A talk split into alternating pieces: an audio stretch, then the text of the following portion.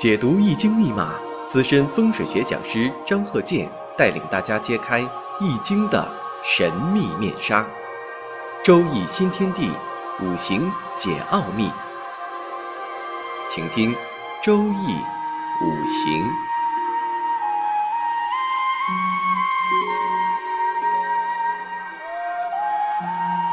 上山微电台荣誉出品。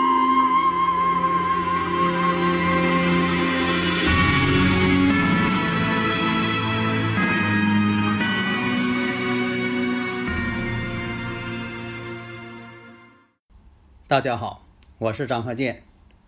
周易五行，我们继续开讲。这个老节目啊，特别受大家的欢迎，因为什么呢？你不管是哪个阶层的，你无论说对这个周易五行这个学问了解或者不了解，你就是听这里边的内容，他也觉得很感兴趣。因为我这里呢讲的都是人生的一些从家庭啊、感情啊、事业呀。啊，你是这个财富啊，啊，子女关系呀，与长辈的关系呀，健康啊，未来的一些发展呐，如何去对自己的人生啊做个规划啊？这方面你听一听呢，对自己这个从事一些工作呀、生活呀非常有帮助。首先呢，我们看一下，你像这个说这个五行啊，啊，这是个女士的，我们看一下啊，呃，庚寅、丁亥、己巳、甲子。大家一听呢，这个呢我就不用解释了，不像以前呐，我得这个挨个解释啊，这个术语呀。你现在我那个讲课呢，一般最好不使用术语，让大家都能听懂。啊，就像说的霍金写的这个《时间简史》，基本上不出现一些公式。那有的朋友问了，说你怎么不出现公式呢？那霍金说了，如果公式太多的话，我就会失去。大多数的听众和读者，因为大家看到公式啊都头疼，多数人都是这样。假如说呢，这个讲课也好，或者是你给这个当事人呢去做一些分析预测也好，你说的这个术语太多，净说一些模棱两可的，那对方呢听着呢似是而非，也不清楚你说的都是什么，所以要求呢用大白话。进行解说，但是呢，又不能完全大白话。你全是大白话，就缺少了依据。这就像大夫给看病似的，那全讲大白话呢，那缺少了一个理论上的根据。说适当的还得有。那么从这个五行中看呢，这个日柱啊是己巳，那己巳大家知道啊，那这也是阳刃呐。那巳火对己土来说，这是阳刃呐。而且呢，我们看。四害又相冲，四害相冲，代表什么呢？婚姻宫带阳刃，婚姻宫又受冲，四害相冲啊。所以我们再看一下，在天干上，天干月份上，哎，透出一个偏印；年上，年上呢透出一个伤官；时上，时上透出一个官星。那这个是怎么分析的？还是以日主天干为参考？有。些人呢学了好几年了，不知道是以日主天干为参考。他一会儿看日主天干，他一会儿看这个日主地支。天干跟地支呢，这个五行要不一样，他就懵了。你像这个五行，那天干是土，那地支是火，那到底以哪个为准呢？那这个怎么跟你解释呢？还是理论不扎实？因为什么呢？这个五行。这个生日五行，它就是以出生日这个己土为准呢。就天干看天干，这个天干代表你自己；地支这个五行，它不代表你，它代表谁呀？传统意义上来说，它代表你的另一半。比如说你是男士，那么这个日主地支呢，就代表呢你的妻子。婚姻宫嘛，代表妻星妻子。但是有可能这个婚姻宫它没有七星，这个妻子之星在别处，那个解释呢更为复杂。如果说你要是女士，那这个日主地支，这个地支代表什么呢？代表男方自己老公嘛，丈夫嘛。所以说你看这个呢，不要把它弄得很糊涂。有的时候这个纳音五行啊，呃是。这个怎么用啊？还有这个天干地支到底怎么看呢？弄得自己呢特别糊涂。这个吧，就像说你在家族里边排辈儿似的。为什么说这个男人你管他叫二叔，那位女人你管他叫姑姑，那位女人，那这位呢你管叫姨？为什么这么称呼啊？这不都是按你来论的吗？你不能像小孩一样，你说这个啊辈儿我论不清。你说我管这个女士叫姨，为什么那孩子管她叫妈妈呢？那到底怎么回事啊？到底管她叫妈妈还是叫姨？你不会这么糊涂吧？这五行不就是这样吗？因为它都是跟你这个日主天干来比较得出的结论，而不能乱比较啊。那你说一会儿比自己的日主天干，然后回过头来又比较呃日主的这个地支。回过头来又把这个年柱呃当成比较中心了，那你说这个辈分不就乱套了吗？所以大家呀，如果有理论问题呀，可以加我微信呐，幺三零幺九三七幺四三六，咱们共同探讨。你看我刚才举那例子多通俗啊，这就是你排辈儿嘛。这个生日五行之所以说又有这个正官呐、偏官七煞呀、财星啊，又是比肩劫财呀，呃，这个等等这方面是财星偏财呀，这不都是说的像排辈儿一样的吗？所以刚才你看这个五行啊，这个会出现一个问题。第一呢是日主啊，做阳刃。这阳刃什么意思？就地旺的意思。就是这个天干到了这个地支这个位置的时候，它所表现出来的特别旺盛，地旺阳刃。那么呢，四害又相冲。这四害相冲什么意思？就是日主这个气场跟月上这个所代表的气场，它们之间相冲突了，相冲了，相抵触。年上的带有伤官，有伤官呢就别见官星。如果说你月上又有官星，为什么说的伤官见官为祸百端呢？这是有理论根据吗？有理论根据，因为什么呢？他们之间是相克关系。你像啊，这个日主呢是己土，那年上呢正好庚金，那己土对庚金来说，庚金就是己土的伤官。为什么呢？我生者为伤官食神。所以这庚金呢就叫伤官，因为他们俩阴阳相反，所以就叫伤官。伤官呢其实代表啥呢？呃，像女士来讲呢，代表啊自己的这个男孩啊，食神代表女孩啊，哎，我生者嘛，啊，食神伤官嘛。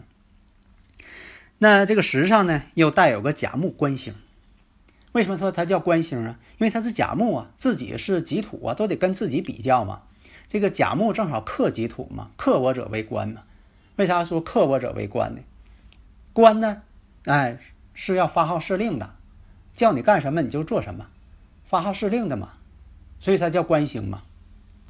那么甲木就是官星了。那年上呢是庚金，那你从另一个角度来看，是不是庚金克甲木啊？这不就是伤官克官星吗？这就很好理解了。那么呢，我们看这个以前有位科学家，这个五行，你像这个己酉、癸酉、乙亥，这个是巴甫洛夫的。这个对巴甫洛夫，大家对巴甫洛夫可能都比较了解啊。这个条件反射啊，拿狗做实验。那么这个五行我们看呢，他是在哪一年成婚呢？据有关资料记载啊，辛巳年。为什么是辛巳年呢？因为我们看呢，跟婚姻宫啊。形成了天克地冲啊！你看这个很多规律，在这个实践当中都印证了，所以说它是一种科学规律，它不是那个胡乱猜呀。所以呢，我们必须用事实来说话，用科学的态度去研究它，就像这些科学家一样，对什么方面啊都是一定要求真知，非得研究出来不可。所以我们学习也是一样，必须把它研究出来。你不能说的道听途说呀，或者是有什么事情啊，就是搞得很神秘的啊。我们不能把一些学问呢搞得很悬疑，你必须呢把它当做一种真正的科学去研究，这是我们要达到的这个最终结果。否则的话呢，这个学问呢也不可能流行几千年，那那那一用就不准，谁还研究它干什么？谁还这个呃老去费那时间干什么？那我们看一下。先前呢，这个先期的这些条件，你就必须把它呢总结出来。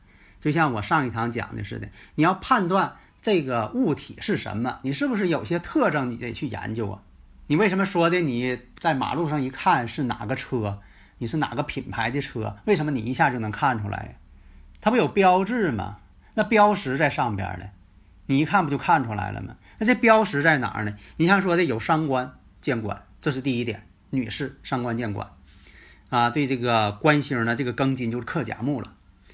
那么呢，在这个日主当中呢，又有阳刃，阳刃呢又冲，阳刃怕冲，一冲十有九凶。那好，这个大前提确定了，他这方面呢，就是从他这个五行上就可以判断出来，大致判断，不是百分之百啊，没有百分之百的，就大致判断。那我看一下婚姻，婚姻这方面肯定是不好，或者是对方呢可能身体不好。那么在癸亥年的时候，癸亥年，癸亥年呢，这个大运呢正好行的是辛卯，癸亥年成婚，啊，婚姻呢比较晚。为什么婚姻晚呢？呃，官星，记住啊，官女士官星要是只有石柱上，在石柱上出现，一般都是婚姻晚，谈恋爱也晚。如果是在年柱啊、月柱啊，一般都早，有这种情况，或者是谈恋爱早。所以呢，这个癸亥年为什么是癸亥年呢？跟日柱嘛，天克地冲了嘛。所以说这个判断就是这样。而且呢，就是说这个从年上来看，因为这是庚寅年，属虎的嘛，寅亥又相合，跟年上相合了，然后呢，巳亥又相冲了，哎，这就是判断的一个依据。你必须得有依据呀，你不能乱猜呀。你不能说的这个老猜人家心里，啊，这个投石问路，啊，那就不行。要不就是顺杆往上爬，人那边是呃说什么了，你就顺着往上上说，这都不是啊这个呃科学的态度啊。那么呢，再看一下己巳年，己巳年的时候会出现什么问题呀？巳火呢？这个己巳年巳火呀，跟这个。丁亥月，丁亥月呢是巳亥又相冲了，而且呢，它这个己土碰到这个己巳年了，代表什么？日主福银，日柱福银了，相同了。而且呢，这个己巳年巳火呢，也是它日主的阳刃，所以呢，在流年当中啊，它碰上两个阳刃了。阳刃呢，都跟这个巳火相，这个呃巳火呀，都跟这个亥水相冲了。阳刃怕冲，阳刃一冲十有九凶，有这么说法，古人的一个经验。所以呢，在这方面判断，第一点判断这个癸亥年结婚，他结婚是三十四岁了，那一年呢正好是癸亥年，猪年，那个猪年叫癸亥年，我都给翻译过来了，我就不说哪一年了，就说这个天干地支的年啊，癸亥年啊，这就属于这个动婚之象。然后我们再看，到了这个己巳年的时候，出现阳刃了，为什么呢？出现阳刃之后啊，身旺了。而且呢，这个甲己又合，这官星啊，跟这流年这个己土啊合去了，甲己一合之后又变土了，说明什么呢？起化学反应了。这个甲木呢，官星啊变了，变成土了。所以说综合来分析，代表什么呢？丈夫身体不好，在几十年的时候得重病，实际情况确实如此，跟事实是相符。那么回过头来再看一下，看看她老公的这个五行。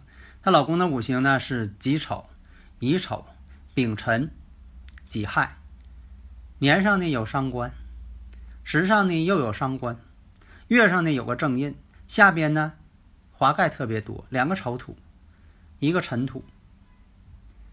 五行当中一看呢，这个五行有点偏弱，五行呢又没有金，要没有金呢，它两个伤官呢就没有用了。那我看。这个己巳年，己巳年呢，跟他这个时柱啊，是亥相冲，而且伤官更旺。这样呢，我们看他行这个运呢，辛酉，那就是巳酉丑又合金局了。那金局对他来说呢是财星，所以那年呢，为了治病啊，花不少钱。因为什么呢？身弱不胜财，当财来的时候，反而是花钱，多花钱。那为了治病嘛，就得多花钱。巳酉丑合成金局了，合成财局了。有的时候合成财局，你得看什么情况。有的时候是挣钱，做生意挣钱了，合作挣钱嘛，合作事业嘛，相合。但有的时候这种合呀，反而是往里扔钱，人家得花钱。所以看呢是什么情况，你不能都按一个方式去看判断问题，灵活掌握。所以难就难在这儿。灵活运用判断分析，他不会给你个公式，你说这公式往里一带就得出结论了，哪那么简单的？有的时候这个呃不太内行的人就说了，那不都写着呢吗？就按这个八个字就讲呗，那哪是那回事儿啊？难就难在这儿。你像这个己巳年，婚姻宫呢，辰巳呢属于天罗，然后呢四害又相冲。另一点关键什么呢？本来这巳火来了，正好是他喜用啊，啊，因为他这个日主丙火太弱了，那巳火来了正好能帮身。结果出现什么问题呢？大运上辛酉。这个他自己的年上呃，这个月上呢又是丑土，这回出现什么问题了？哎，你你一定要把数理化学习好啊！这个呢就形成了一个化学反应，在这里我用化学反应来比喻哈。你像这个巳火呀，碰到这个酉金了，又碰到这个丑土了，这个三个元素合到一块儿呢，这火呢就没了，被反应掉了，变成什么物质了呢？啊，变成金了。金这个五行了，巳酉丑，你看巳酉丑合成金局，都变成金了。丑土变成金，啊，巳火变成金，有金呢，当然了，那就是金，都变成一种化学物质了。这样一来呢，他这丙火呢，本来想借一下火这个力量，结果这火呢变了，变成金了，这个丙火呢借不上力了。所以说，他这五行更弱了，所以也代表了几十年呢，四害一冲之后形成这种情况，他得了这个重病。你看，从他妻子的这个五行上看出一些影子，但不真实啊。你要想真实呢，还是看他本人，看他本人就这种情况，多花钱治病，钱花了不少，合成金局了吗？而且他担不起了，这不就是这个分析的逻辑过程吗？你看，咱讲究这个逻辑。线索清楚，这就像解数学题似的，因为所以一步一步不落，这才有得分点。好的，谢谢大家。登录微信搜索“上山之声”或 “SS Radio”，关注上山微电台，让我们一路同行。